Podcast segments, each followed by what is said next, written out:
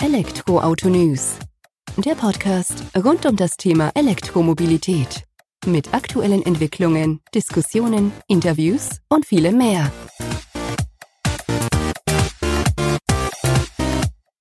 Herzlich willkommen bei einer neuen Folge unseres Podcasts von elektroautonews.net. Ich bin Sebastian und freue mich, dass du diese Woche eingeschaltet hast. Thema diese Woche ist der Audi e-tron. Viele von euch haben schon danach gefragt, ob wir denn nicht mal einen Test oder Fahrbericht und oder Fahrbericht zum Audi e-tron, dem ersten E-Auto von Audi schreiben können. Leider war das bislang nicht möglich oder ist in dem Umfang auch noch nicht möglich, weil Audi selbst noch keine Testfahrzeuge zur Verfügung gestellt hat oder stellen möchte. Gründe sind unbekannt, sagen wir es mal so.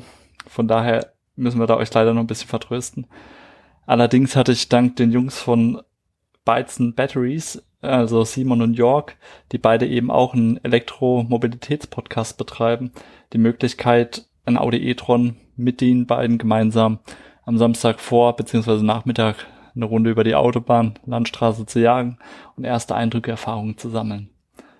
Und genau über diese Erfahrungen möchte ich auch mal mit euch kurz sprechen oder ein bisschen was mitteilen, rein subjektiv natürlich, wie habe ich das Fahrzeug wahrgenommen, wie hat sich's präsentiert, es gibt auch ein paar Fakten, die an sich schon bekannt sind, aber auch eben mit dazugehören, um das Fahrzeug einzuordnen. Auch die werde ich jetzt hier in der Podcast-Folge nochmal darstellen. Möchte mich zu Beginn aber, bevor wir eintauchen, nochmal bei Simon und Jörg von Bytes Batteries bedanken, deren Podcast man nur empfehlen kann. Die E-Mobilität auch nochmal auf eine ganz interessante Art und Weise eben zu vermitteln wissen, vollkommen subjektiv, eigene Meinung und so wie sie jeder erleben sollte, selbst erleben sollte, unverfälscht, einfach direkt. Muss man reinhören, kann man nur mögen, die zwei. Also glaube ich zumindest ganz stark. Ja, der Audi e-tron, wie gesagt, kam nicht selbst von Audi oder wurde nicht selbst von Audi zur Verfügung gestellt. Wir hatten allerdings die Möglichkeit, durch den Kontakt von Simon York den Audi e-tron von dem Autohaus Jung aus Sinsheim zur Verfügung gestellt zu bekommen.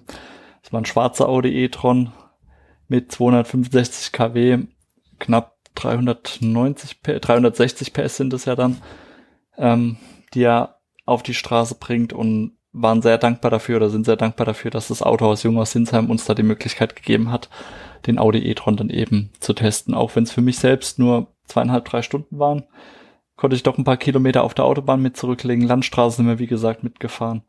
Haben uns mit der Rekuperation des Fahrzeugs vertraut gemacht. Mit den ähm, Kameraaußenspiegeln konnten wir uns auch in Sinsheim vor Ort beim Autohaus Jung anschauen weil ein Kunde noch sein Fahrzeug dort stehen hatte, der eben nicht die herkömmlichen normalen Spiegel dort ha dran hatte, sondern diese Kameraspiegel, was auch sehr interessant war. Und ja, für den ersten Eindruck hat's gereicht. Und vielleicht stellt uns Audi ja doch mal den e-tron für ein paar Tage vor die Tür, damit wir da auch die Möglichkeit haben, einen ausführlicheren Testbericht zu schreiben, weil wie gesagt, der Bedarf ist ja da, das weiß ich von euch. Und ich denke, die Möglichkeit wird es schon noch geben. Aber jetzt tauchen wir einfach erstmal ein. Gibt ein paar bekannte, nicht so bekannte Fakten zum Audi e-tron und dann geht's auch noch auf das Fahrgefühl mit ein und wie ich ihn denn subjektiv wahrgenommen habe. Der Audi e-tron ist bekanntermaßen der erste E-Auto oder das erste E-Auto von Audi, das auf die Straße kommt oder auf die Straße gekommen ist schon mittlerweile. Nach WLTP bringt er eine Reichweite von um die 400 Kilometer mit sich. Realistisch gesehen werden wir uns, denke ich mal, unter 300 Kilometer bewegen im Alltag. Und auf der Autobahn natürlich nochmal eine Nummer weniger, weil er da dann doch schon ein bisschen Kilowattstunden frisst, um ganz klar zu sagen. Aber ähm, ist bei einem Fahrzeug dieser Größe auch nicht verwunderlich. Nichtsdestotrotz bewegt er sich von 0 auf 100 in 5,7 Sekunden und leistet da doch auch einiges an Sportlichkeit, liefert er doch noch ab. Das Fahrzeug an sich, der SUV, präsentiert es mit einer Länge von 4,90 Meter, einer Breite von 1,94 Meter und einer Höhe von 1,62 Meter. Der Radstand wird mit 2,93 Meter beim Audi e-SUV angegeben. Wahrlich kein Winzling, aber auch kein ausgewachsener SUV, wenn man ihn mit anderen Fahrzeugen von Audi selbst beispielsweise vergleicht. Ja, optisch ist er einfach ein Audi, muss man ganz klar sagen. Und das hat Audi meiner Meinung nach auch ganz gut gemacht, dass man die eigene DNA beibehalten hat und nicht ein komplett anders wirkendes Fahrzeug da geschaffen hat, sondern schon eins ist die Audi DNA auch vor, vorweisen kann, das weiß, okay, hier ist ein Audi und das soll er auch verkörpern. Man sieht nicht auf den ersten Blick dass es ein reines E-Auto ist. Ist wahrscheinlich auch so gewollt. Macht es aber auch so interessant, weil das fügt sich einfach ein in das äh, alltägliche Bild auf der Straße und fällt dadurch nicht negativ oder ungewollt auf, sagen wir nicht negativ. E-Auto soll nicht negativ auffallen, aber es fällt nicht wie ein Fremdkörper auf, sondern es fügt sich einfach ein in den Alltag und dadurch ist es doch ganz interessant. Ähm, rein optisch wartet es mit einer rein sanft abfallenden Dachlinie auf, da, um zum Dachkantenspoiler hinzuführen. Eine kräftige D-Säule ist vorhanden auf jeden Fall und der Unterfahrschutz gehört beim SUV einfach auch mit dazu. Erinnert durchaus auch ein bisschen an den Q5, kommt aber mit eben einer Coupé-Linie daher. Also wie gesagt, ist ein Audi, erinnert an Audi, aber hat doch seine Feinheiten.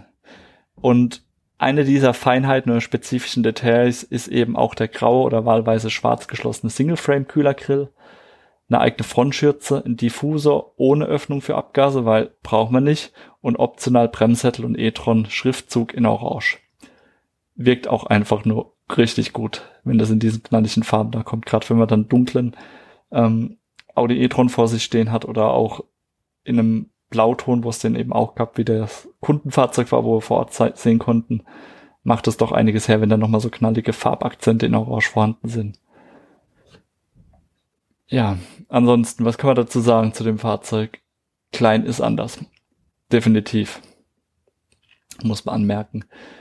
Nichtsdestotrotz ist der Luftwiderstandswert gar nicht so arg hoch. Er wird mit 0,28 angegeben, mit den analogen Außenspiegel, sprich Spiegel, wie man sie bei jedem Fahrzeug kennt. Dann gibt's aber auch noch die digitale Version, wo das Fahrzeug eben ein bisschen besser im Wind liegt oder in der Luft liegt und äh, da erreichen wir einen Luftwiderstandswert von 0,27.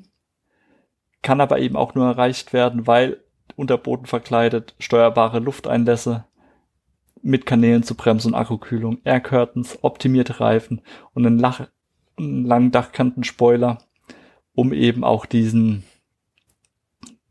relativ geringen Luftwiderstandswert für ein Fahrzeug dieser Größe eben zu erreichen. Ist aber eben auch notwendig, um das Fahrzeug dann da ordentlich von A nach B zu bekommen, weil es wiegt schon ein bisschen was und knapp über zwei Tonnen wird damit angegeben, soweit ich es richtig weiß, und die müssen eben auch bewegt werden.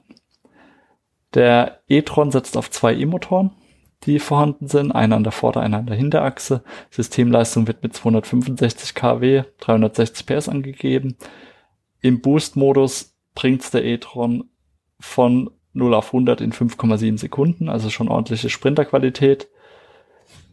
Wichtiger ist allerdings eher die Ausdauer, Reichweite. Die wird nach WLTP mit über 400 Kilometer, 405 Kilometer sind es, glaube ich, angegeben. In der Realität bewegen wir uns um die 300, knapp unter 300. Auf der Autobahn, wenn man längere Strecken fährt, geht es nochmal deutlich runter, weil der Verbrauch deutlich hochgeht ist einfach bedingt bei der Größe, Gewicht, das muss bewegt werden, das muss man einfach wissen. Das heißt, wenn ich Audi-Fahrer bin, beispielsweise Vertreter, Vertriebler, muss viel Strecke machen, steig von einem normalen Verbrenner Audi auf den e-tron um, weil ich sage, ich bleib meiner Marke treu, will dem mit diesem Fahrzeug fahren, das echt einen super Eindruck macht von der Verarbeitung her, vom Auftreten her, muss man sich aber darauf einstellen, okay, plan ein bisschen Zeit fürs Laden ein, weil du kannst halt nicht von einem Stück von ähm, Berlin nach Heidelberg runter durchrasen, du brauchst Pausen dafür. Und wenn man das weiß, kann das in seinen Alltag mit einbringen und kommt dann eben vielleicht auch auf ein bisschen ruhigere, angenehmere Fahrweise runter und hetzt nicht nur von Termin zu Termin, sondern plant es mit ein, dann kann das Fahren mit dem e-tron auch richtig Freude machen. Muss sich aber drauf einstellen und ist natürlich nicht nur eine e-tron-spezifische Sache, sondern generell ähm, bei E-Autos so, damit ich da ein bisschen Langsamkeit, Entschleunigung in meinen Alltag mit reinbringen muss, wenn ich denn so ein Auto fahren möchte. Ansonsten überzeugt der e-tron durch die Rekuperation auch noch, wobei die nicht ganz so stark ausfällt, wie ich es von anderen Fahrzeugen jetzt kenne. Beispielsweise BMW i3 ist da immer noch das beste Beispiel oder Nissan Leaf in der zweiten Generation, weil die doch ein sehr starkes Rekuperationskonzept haben oder an den Tag legen. Der e-tron an sich ähm, kann in drei Stufen rekuperieren die vom Fahrer frei wählbar sind, kann aber auch eben übers Fahrzeug gesteuert werden, das dann eben durch den ähm, Abstandsassistenten nicht auf die Bremse tritt, sondern über den Motor rekuperieren lässt oder Motorbremse bremst und dann eben die Rekuperation, die Energie einfließen lässt. Ja, geladen werden kann er an einer normalen Haushaltssteckdose, optional auch mit 22 kW an Wallbox oder Ladestation, kann aber auch mit Gleichstrom und bis zu 150 kW Leistung geladen werden. Gehe ich auch gleich nochmal bei einer Erfahrung mit drauf ein. Und sag, wie das jetzt bei uns in der Praxis dann eben so war nach den ersten paar Kilometer, die wir da gemeinsam zurückgelegt haben. Optisch definitiv Audi, auch von der Verarbeitung muss man sagen. Man bekommt das, was man sieht.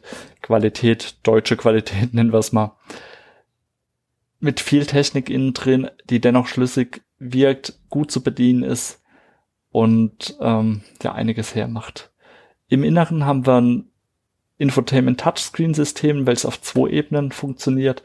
Wir haben ähm, mittig im oberen Bereich ein 10,1 Zoll Display, unten drunter schräg angeordneten 8,6 Zoll Display und über dem Lenkrad oder hinter dem Lenkrad noch ein Virtual Cockpit mit 12,6 Zoll, das einfach auch im Alltag oder bei der Fahrt einiges hermacht und falls bestellt als optionales Zubehör noch ein Head-Up-Display.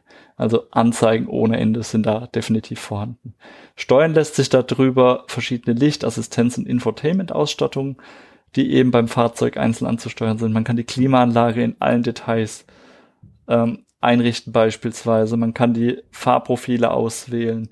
Wir können sagen, okay, Fahrwerk hoch, runter, je nachdem, wo ich jetzt unterwegs bin mit meinem Audi e-tron und so Geschichten. Also alle Spielereien, die man eigentlich auch so von so einem Fahrzeug in dieser Preisklasse eben auch erwarten kann. Und ja, bekommen auch geboten. Ist durchdacht, macht einen durchdachten Eindruck. Und davon konnte ich mich, wie gesagt, ja selbst überzeugen am gestrigen Samstag. Dank dem Autohaus Jung aus Sinsheim, muss man nochmal erwähnen, auch wenn es hier wie Werbung rüberkommt, aber hat mich einfach gefreut, da jetzt auch mal ein Audi e-tron gefahren zu haben, um da doch mal erste Informationen zumindest an euch weiterzugeben. Ja, mit Simon und Jörg war ich gemeinsam unterwegs von Bytes Batteries. Wir haben uns beim Fahren abgewechselt, waren gemeinsam an der Ionity-Ladestation in Bruchsal unterwegs, an der Autobahn, haben mal ein bisschen Power reingelassen. Und nachdem jetzt so die ersten Fakten geklärt sind, einfach mal noch meine subjektive Meinung. Wie du schon gehört hast, es ist ein Audi, man erkennt sie definitiv so, das sehe ich auch so. Ich bin mit Audis groß geworden bei uns in der Familie und weiß, da legen die Fahrer auch Wert drauf oder sie möchten dann auch so ein Auto sehen und nichts abgespacedes, ausgefallenes, sondern es soll auch als ein solcher erkennbar sein. Ist definitiv der Fall. Dann ist es aber auch ein SUV, der eigentlich erschlägt, sondern zwar als SUV daherkommt, aber nicht so ganz protzend groß und äh, durch eine schiere Größe überzeugen, sondern es wirkt in sich schlüssig. Das Fahrzeug mit einem Gewicht über zwei Tonnen bewegt sich dennoch zügig nach vorne weg. Je nachdem, was für einen Fahrmodus man ausgewählt hat, Dynamic, Efficiency oder auch äh, Sportgang, äh, sportlichen Gang, mal mehr, mal weniger schnell oder ansprechend. Ist ja auch von anderen E-Autos bekannt. Aber an sich, wie York gesagt hatte, ein gutes Reiseauto, also vielleicht doch das ideale Vertreterauto, wer weiß, weil man gleitet einfach vor sich hin es kommt einem nicht vor, als ob man jetzt schnell von A nach B fährt, sondern man kann gemütlich mitfahren und es fühlt sich angenehm an. Man kann aber auch Gas geben und es fühlt sich dennoch angenehm an. Es wird einfach nicht laut in der Kiste. Also es ist kein Verbrenner natürlich zu hören, weil E-Motor, wir wissen es, ruhig. Das Einzige, was laut wird, Abrollgeräusche oder Windgeräusche, dann gerade auf der Autobahn zu hören. Aber selbst die, wenn die Fenster geschlossen und die Klimaanlage an, hört man es nicht. Man nimmt es nicht so wahr. Man hat einfach ein angenehmes Fahrgefühl was eben auch zu einem entspannten Reisegefühl dann beiträgt. Das heißt, ich komme auch deutlich entspannter an mein Ziel an. Jetzt kann ich sagen, ja gut, wenn ich jetzt in Urlaub fahre, 500 Kilometer, kann ich nicht mit einer Akkuladung hinlegen. Klar, wird nicht möglich sein. Wenn ich mit 160 die äh, Autobahn lange baller oder 200 kmh, die der Audi e-tron auch in Spitze bringen kann, wird das natürlich nicht der Fall sein, dass wir das ausreizen können. Muss aber auch nicht. Wir können ja auch gemütlich fahren, 120 kmh, gemütlich fahren von A nach B mit einem Ladestopp und der Ladestopp muss gar nicht so lang sein. Wir hatten beim Ionity äh, Schnellladestation gesehen, Audi e-tron mit, ich glaube 70, um die 70 Prozent dran gestöpselt, haben wieder auf 90 hochgeladen innerhalb von 10, 15 Minuten, weil er hat mit 150 Kilowattstunden geladen. Also hat richtig Power in relativ kurzer Zeit reinbekommen. Auch das ist möglich. Das heißt, wenn ich mit Familie unterwegs bin, lege ich eine halbe Stunde Pause ein, lade wieder auf, fahre wieder, mache nochmal eine Stunde Pause, äh, halbe Stunde Pause, bis ich am Ziel bin und dort stöpsel ich in Ruhe an. Ist alles möglich, muss ich nur drauf einstellen. Von Vorteil ist dabei eben auch, dass der Routenplaner Schnellladesäulen berücksichtigt. Durch Updates, welche man immer mal wieder einspielen kann, ist auch immer der aktuellste Stand drin. Kann sich also auch sicher sein, dass man so von A nach B kommt, ohne dann mit leerem Akku dazustehen. Ist doch sehr praktisch. Die Rekuperation an sich habe ich auch getestet beim Fahren. Bin so zwischen Dynamic und Sportmodus hin und her gewechselt für die ersten Fahrten, weil hauptsächlich Autobahn, dann ein bisschen Landstraße eben noch muss sagen, die Rekuperation an sich war eher weniger stark zu spüren. Also nicht so stark, wie ich es erwartet hatte. Müsste man noch mehr Erfahrung mitsammeln, wie es sich dann im Alltag so damit schlägt. Aber es ist zumindest vorhanden und gibt eben auch die Möglichkeit, da nochmal Energie in den Akku einzuspeisen. Was hat mich überzeugt? Also Verarbeitung hatte ich schon. Der Antrieb für ein Fahrzeug dieses Gewichts definitiv eine Ansage. Also auch von der Beschleunigung her. Macht einiges her. Und dann haben wir noch die Displays innen drin. Gestochen scharf, ultra gut in der Darstellung. Und für mich das absolute Highlight einfach war die ähm, Anzeige direkt hinter dem Lenkrad. Auf 12,6 Zoll bekommt man da sein Navi hingeschmissen und sieht einfach auf einen Blick, ohne den Blick großartig von der Straße zu nehmen, wie man dann eben am besten von A nach B kommt. Head-Up-Display macht es dann noch mal ein bisschen angenehmer, weil man eben auf Augenhöhe sieht, okay, Achtung, 160 kmh und dann Schluss. Oder 120, alles okay, kriegst auf einen Blick angezeigt. Pfeil links, rechts, je nachdem, wo du abbiegen musst. Wie man sich's vorstellt. Also echt gemütliches Fahren, Reisen ist damit vollkommen möglich. So viel zu meinem ersten Eindruck vom Audi e-tron. Kurz und knapp, paar Fakten, bisschen subjektiven Eindruck eben mit dazu garniert. Die Jungs Simon und Jörg werden auch in ihrem Podcast Bytes Batteries dazu etwas bringen. Werde ich euch dann im Newsletter nochmal mit reinbringen. Damit ihr da eben auch bei den beiden vorbeihören könnt, wird es bestimmt lohnen. Und wenn es wegen dem e-tron nicht ist, dann wegen den anderen Folgen, die dort schon online sind. Und ich bin mir sicher, ähm, von Simon und Jörg werden wir zukünftig auch noch ein bisschen was hören auf Elektroauto News. Und ja, in welcher Art und Weise wissen wir selbst noch nicht, aber da werden wir schon was zusammen machen. Und wenn es nur ab und zu regelmäßige Ausfahrten mit E-Autos oder Plug-in-Hybriden sind.